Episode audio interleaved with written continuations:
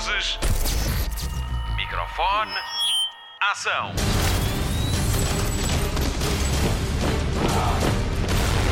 Hollywood Express.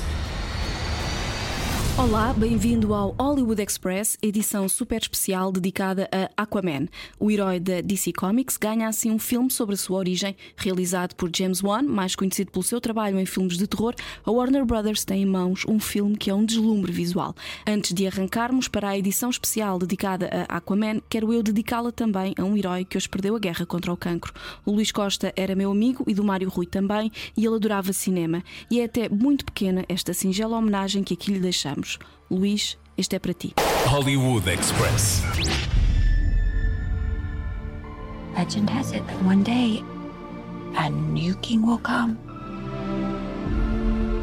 who will use the power of the trident to put Atlantis back together again. Aquaman é o filme da semana na comercial, é protagonizado por Jason Momoa, Amber Heard, Nicole Kidman e Dolph Lundgren, mas há outro nome que tem de ter em conta quando for ao cinema. Soraya Malaquias, uma artista de efeitos 3D, é assim? Nascida e criada em Portugal, mas que agora vive o sonho americano em Los Angeles. Foi lá que se juntou à Alien Entertainment Previous Company, Estou a dizer tudo bem até agora? para fazer parte da equipa de efeitos especiais de Aquaman. Soraya, bem-vinda ao Hollywood Express, bem-vinda a Portugal. Ok, obrigada. Aquaman, conta-nos tudo, não nos escondas nada, como é que é trabalhar num filme com esta dimensão? É uma experiência fantástica, certamente. Um, é muito trabalho, mesmo muito trabalho, porque obviamente Hollywood não, não vai esperar por ti e tu realmente tens de trabalhar. Se for dia e noite, tem que ser dia e noite. Olha, quanto tempo mais ou menos é que tu estiveste a trabalhar neste filme? Ah, este fiz cerca de ah, três semaninhas. Sim, porque eu tive um projeto logo a seguir que eles pediram para eu também o fazer. E então tive. Sempre fiz, fiz um bocadinho do Aquaman e depois fiz um bocadinho do outro e andei assim um bocadinho. Vá, a saltitar de um lado para o outro. Uhum. E, e onde é que nós podemos ver o teu trabalho em Aquaman? Há uma cena em que a Jason Momoa vai estar na. vá, com uma baleia, vai estar no, no cimo de uma, ma- uma baleia e vai haver assim uma batalha com monstros marinhos, com, com baleias, com golfinhos, com. É assim, mais de 100 animais, é, é, é mesmo imensa, imensos animais. E então essa cena toda foi, fomos nós que fizemos. Foi a Helen e outra companhia chamada Third Floor. Nós fi- fizemos a parte de pre-visualization dessa cena. Eles contratam várias empresas de, de efeitos 3D, é isso? Exatamente. Um, eles têm um, todos os grandes estúdios, pode ser Fox, pode ser Warner Brothers, Universal. Eles têm a equipa deles, mas é muito pequenina, que é só mesmo para, para finalizar por nós. E depois eles dão, vão a leilão, basicamente. Ah, que. E quem ah, der a melhor ah, proposta, eles escolhem. Então eles dividem o filme em por cenas e depois dão para cada cena para uma companhia diferente. Daí eles, só, eles conseguiam pôr um filme ah, nos cinemas em menos de um ano. Eu trabalhei neste filme em fevereiro, por isso em menos de um ano. Portanto, três semanas para fazer uma cena de um filme, é isso? Eles, eu sei que o resto que eles fizeram cinco meses. Não só para aquela cena. Aquela cena em três semanas estava feita. Depois eles fizeram post-visualization, não, post-visualization, em que ahm, o diretor ahm, diz que pronto, está tudo bem, que ele aceita tudo, e depois a equipa vai outra vez e aperfeiçoa pequenos detalhes. Aí eu já não estive lá, eu fiz só pre-visualization, que foi a primeira, o primeiro passo da cena. Para quem é um leigo como eu, o que é- como é- em que é que consiste o teu trabalho ah, num, num filme destes?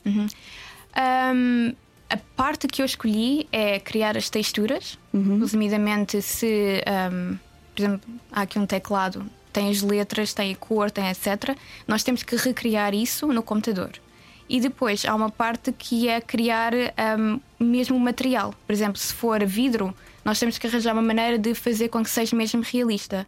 E então eu faço essa- essas duas: faço as texturas, faço ah, os materiais e, se me pedirem, também faço a modelação dos objetos. Eu, resumidamente, eu crio as props, né, é, os objetos que eles precisam para o filme. Uhum.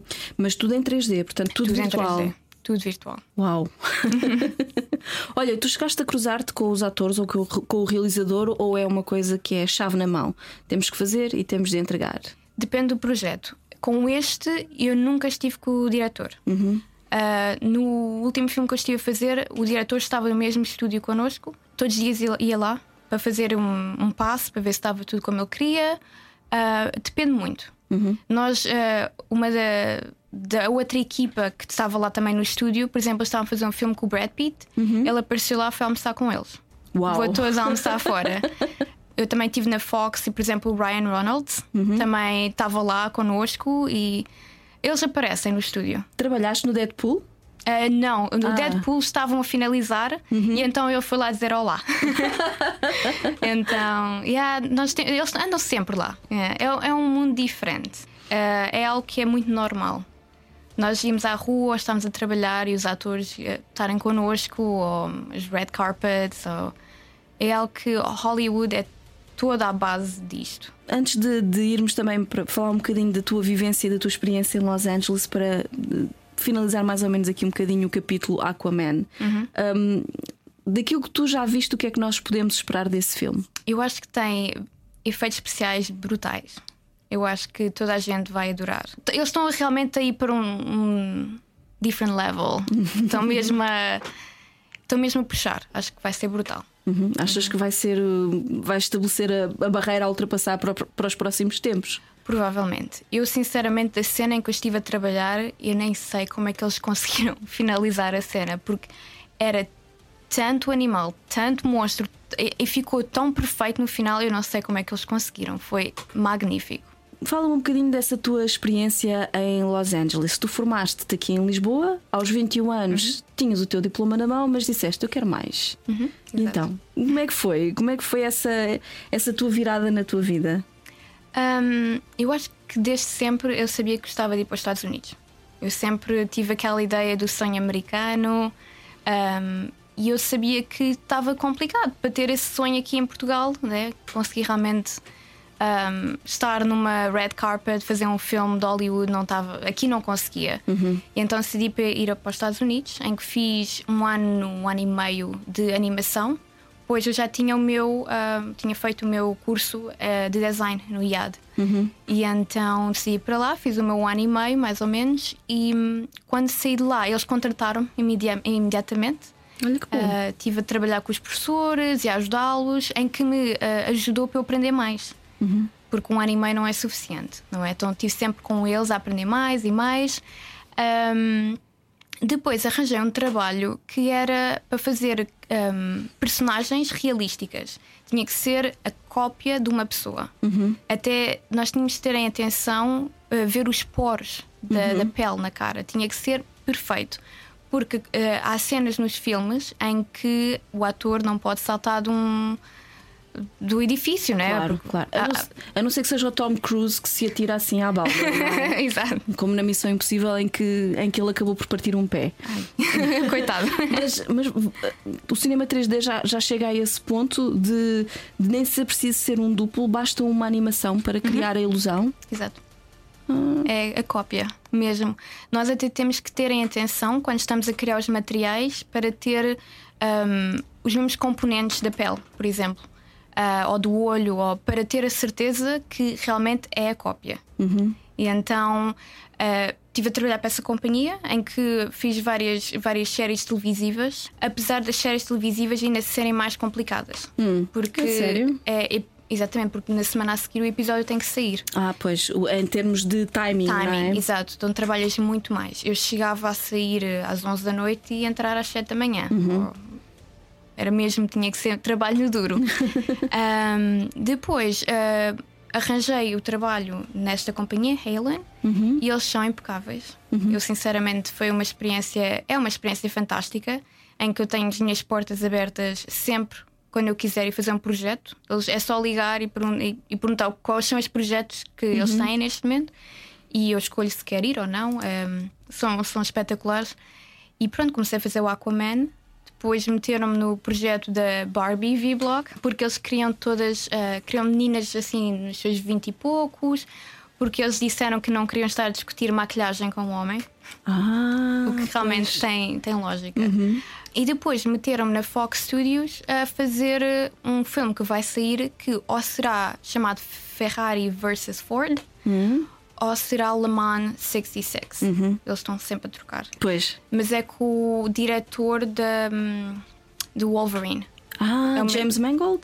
Exatamente. Hum, do esse- Logan. sabes que esse, esse filme tem-me aparecido nos calendários como Untitled James Mangold Movie. Exato. Acho que agora É já normal. sei mais ou menos o que é que vai aparecer aí. Vai estrear também com a rádio comercial. É sério? Sério. Essa- penso que será dia 28 de junho. Por Está aí, planeado. sim. Exato. Por aí, sim, mais ou menos É. por essa altura. E esse é da Fox. Exato, foi a Fox Studios. Hum, Yeah. muito Exato. bem. Então, quando esse filme estrear, temos que estar atentos ao trabalho da, da. Soraya, que vamos lá ver a mão dela no, no trabalho 3D. Exato. Ah, o que é que se segue? Já tens trabalho para 2019?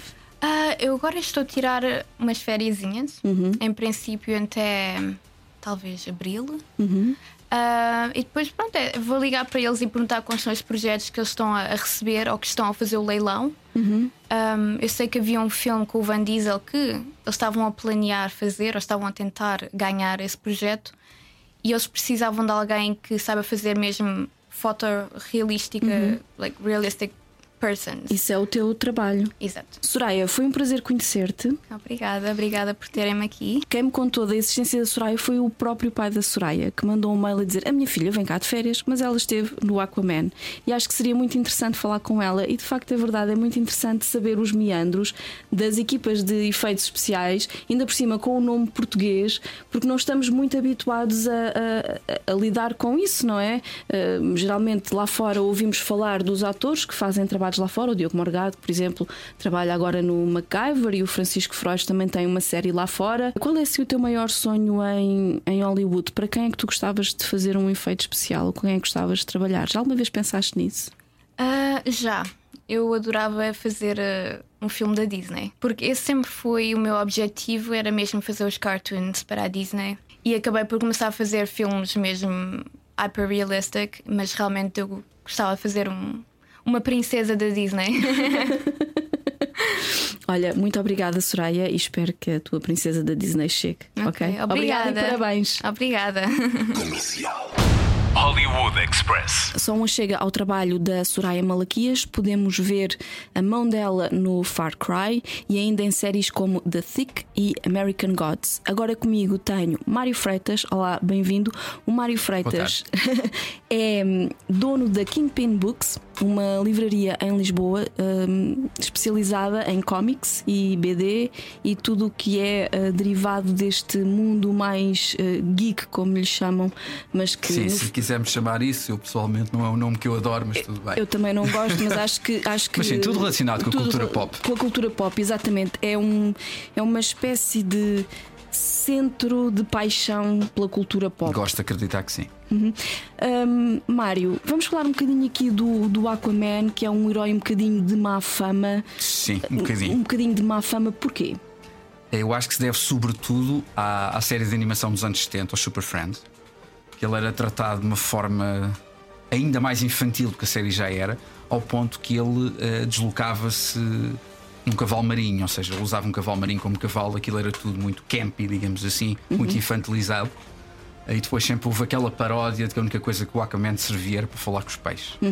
E, e acredito que agora ao longo da conversa vamos poder ver que isso não é totalmente assim Sim, e que sim. provavelmente as pessoas até vão ficar surpreendidas com as reais capacidades do Aquaman e da importância dele, por exemplo, para, para a Justice League, para a Uhum. Liga da Justiça. Ele, inclusivamente, pelo que sei, eh, eu não sou grande conhecedora do, do Aquaman, mas eh, andei aí a, a, a espiolhar um bocadinho a vida dele. Ele chegou a liderar a Justice League. Sim, muito temporariamente, eh, porque dizer, estamos a falar, no caso da Justice League, de um grupo de heróis que foi criado em 1958.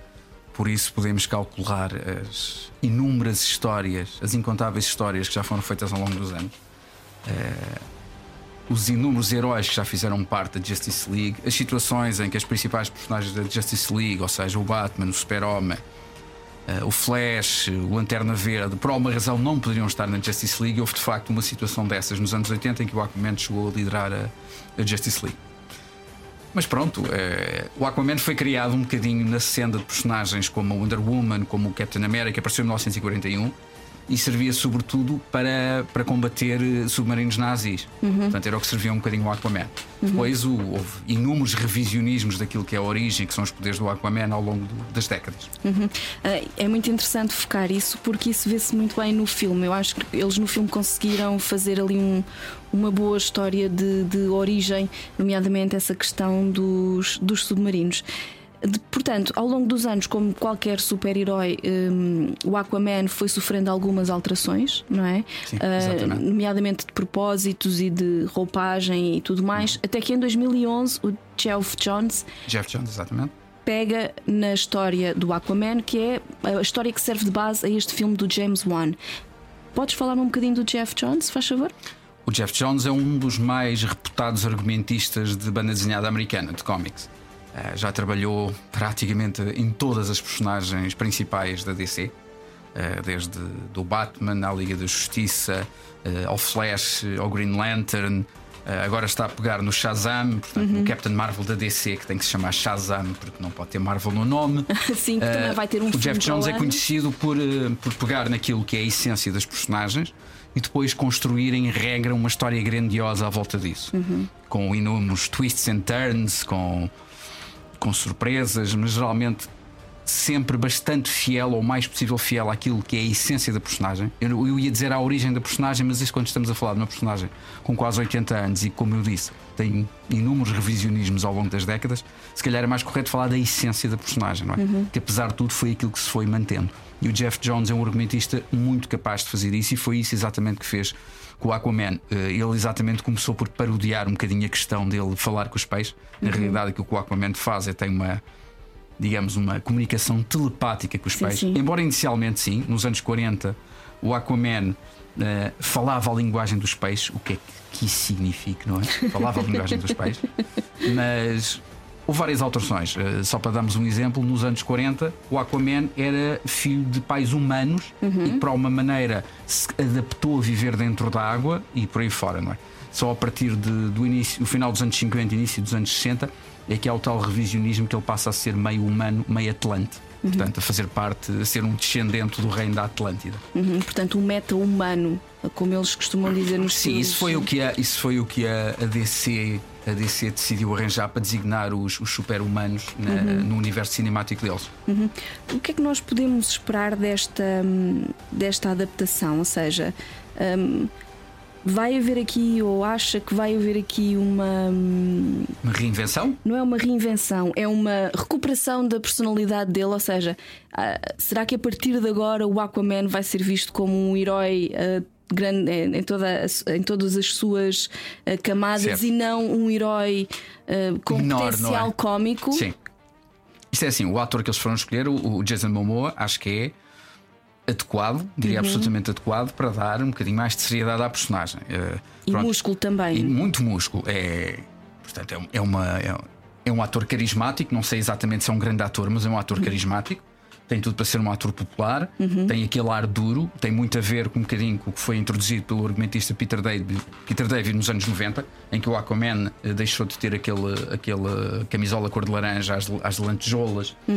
Eh, passou a ter barba e cabelo comprido, chegou inclusive a perder uma mão e ter um gancho no lugar da mão. Portanto, tem um bocadinho, aproxima-se visualmente bastante mais desse Aquaman dos anos 90. Um Aquaman um bocadinho mais edgy, digamos assim. mais rude também, não É, é, sem não é dúvida. tão perfeito. Nós olhamos para, por exemplo, o Bruce Wayne, ele é todo aprumadinho, um, a Diana Prince também é toda bonita, toda bem arranjada, o Clark Kent E faz também. E, e o Clark Kent sempre muito, muito arrumadinho por ser eh, jornalista. Sim.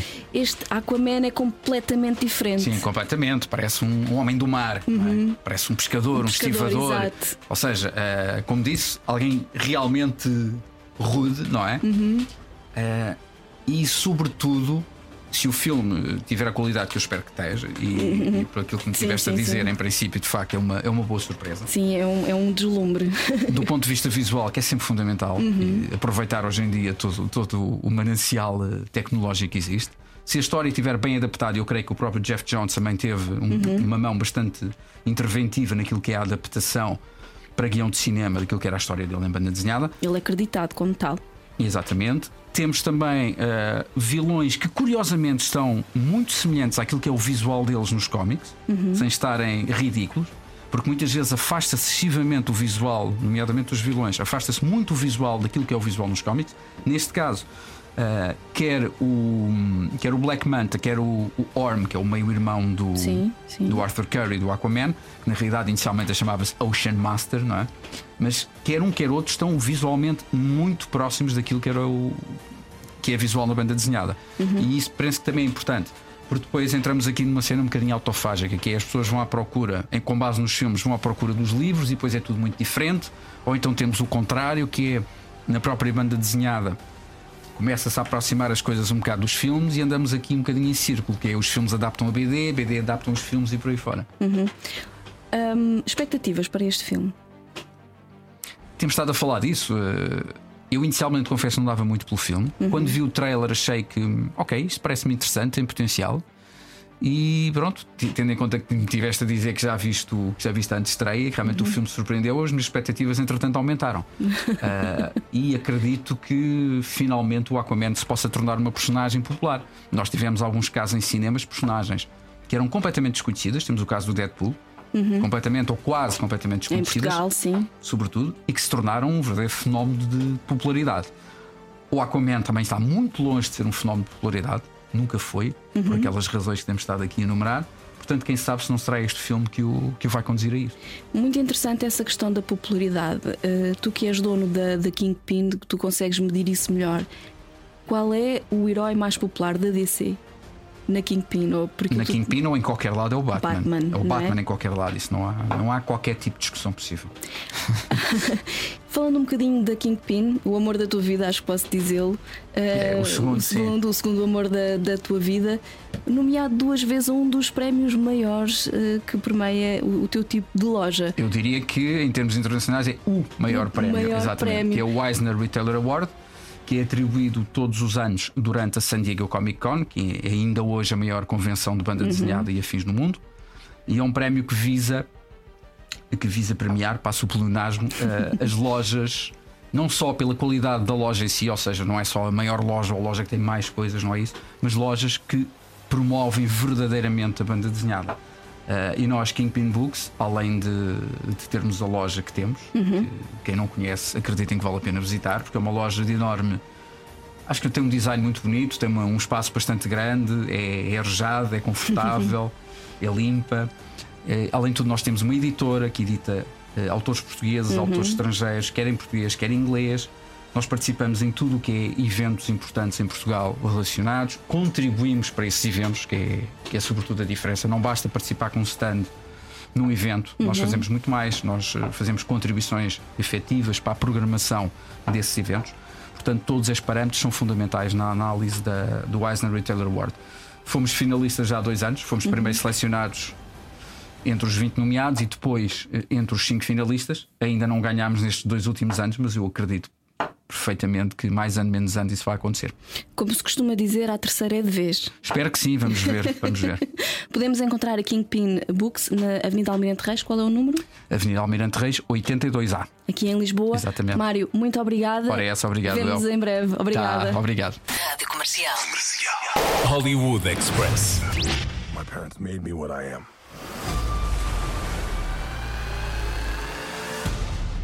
I am the protector of the deep.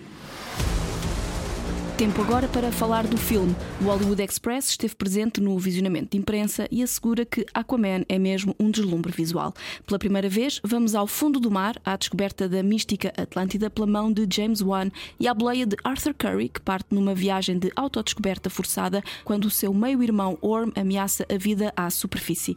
Aquaman é o sexto filme do chamado DC Universe, ou Universo DC, e é baseado, tal como já dissemos, nos cómics escritos por Geoff Johns. O casting para este filme estava quase completo antes de começar, visto que algumas personagens já eram conhecidas de outros filmes. A tarefa foi ficando mais fácil quando Nicole Kidman aceitou o convite logo à primeira. No filme, ela é Atlana, a mãe de Arthur Curry e rainha da Atlântida. A atriz nomeada ao Oscar por quatro vezes ganhou um em 2003 pelo seu desempenho em As Horas. Do seu palmarés faz ainda parte três Globos de Ouro, um Emmy, um BAFTA e mais 82 títulos numa carreira que já vai longa. É caso para dizer que Nicole Kidman é da realeza e por isso isso, claro que foi notícia a sua aparição na Comic Con San Diego em 2018 para defender este filme, que é também a sua segunda incursão pelo mundo dos super-heróis. Ela foi a doutora Chase Meridian em Batman para sempre de Joel Schumacher com Val Kilmer. A girl can't live by psychosis alone. Car, right? Chicks love the car. A promoção ao filme tem sido imparável. O elenco tem andado por todo o mundo a promover Aquaman. Numa dessas entrevistas, Nicole Kidman revelou porque é que aceitou logo o convite. James offered me the queen. That'll do. Can't say no to being the queen. No, you can't. Everything he's done, and to be able to work with all these gorgeous people, I was just like, yeah, I would love to. And I want to do a film that my kids can see. Yeah. I do so many things that I have to say, no, you can't see that. Nicole Kidman diz que não se pode recusar quando lhe oferecem o papel de rainha. Além de que, quando James Wan a convidou, ela teria que aceitar fazer um filme que as filhas podem ver, já que não as deixa ver muitos dos seus trabalhos. Já a interpretar Aquaman trouxe a Jason Momoa a realização de um sonho: apresentar o Saturday Night Live, um programa de comédia ao vivo e que está no ar há mais de 40 anos. A revelação foi feita no início do ano no programa de Jimmy Fallon. Gave up acting just so I could come here and struggle and try to get on SNL. Oh, really? Yeah, and then I got Game of Thrones, so it kind of went out the door. but Yeah, but that Game of Thrones, come on, that, now you can go host SNL. Yeah, exactly. That's- hopefully someday, maybe, maybe. Em esforço de promoção pela série Fronteira para a Netflix, Jason Momoa revelou que quase desistiu de ser ator para tentar entrar no Saturday Night Live, mas depois foi contratado para fazer de Khal Drogo em Guerra dos Tronos e o programa de comédia ficou para trás. Menos de um ano depois, Jason Momoa apresentou mesmo o programa e participou em vários sketches. O ator deu também vida a uma das personagens mais amadas da série Guerra dos Tronos, o rei Dothraki, que conquistou a Daenerys Targaryen, a mãe dos dragões. Na mesma entrevista, Jason Momoa revelou que isso o colocou à parte e que teve de lutar pelos papéis, já que muita gente achava que ele não sabia falar inglês, mesmo sendo natural do Havaí. Not a lot of people thought I spoke English. It was very challenging. It's like, what do you do with Drogo? I mean, you're not going to put him in a comedy. You're not going to put him in a romantic. You know what I mean? Like, there's, it's really, it's you're pigeonholed. Yeah. A little bit. To so do that, yeah, so no comedies for you. No, and actually, the first person that really made me, I guess I was bummed out a little bit, was Fred, your buddy. Fred Armisen? Fred Armisen. I, I, I met him, and uh, my stepdaughter Zoe did uh, Portlandia. Oh, yeah. And he was so excited to meet me. I was like, oh my God, I'm he was amazing. And then he uh, was like, I didn't even know you spoke English. And I was just, it was heartbreaking. Fred said I was that- like, that's why I'm not getting any jobs. Valeu-lhe o amigo Fred Armisen e a filha da sua mulher, Zoe Kravitz, que o ajudou a ter alguns trabalhos, apesar de Jason Momoa ter entrado em séries como Baywatch e em filmes como Conan. Quanto a Aquaman, está a ser um sucesso na China, onde fez 82 milhões de euros em receita de bilheteira. Estreia no nosso país com a comercial a 13 de dezembro. A equipa do Hollywood Express recomenda a versão em IMAX. Parece que estamos debaixo d'água e não precisamos de escafandro. Numa entrevista recente, Jason Momoa revelou que a inspiração para o seu Aquaman vem de uma música, música mais pesada. A Metal Hammer, o ator nomeou o álbum Kill Em All dos Metallica e ainda o Stool e o tema Ticks and Leeches. É com esse tema que vamos fechar esta edição especial. Aquaman é a estreia da semana, não perca este deslumbramento visual em IMAX. O meu nome é Patrícia Pereira, na edição está o Mário Rui. Voltamos em breve. Até lá, bons filmes e bom surf no sofá.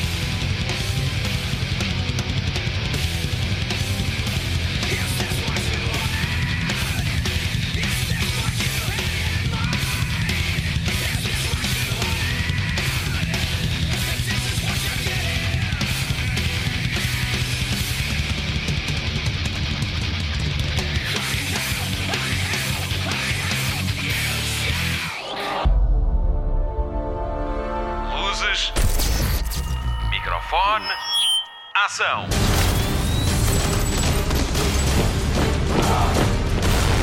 Hollywood Express.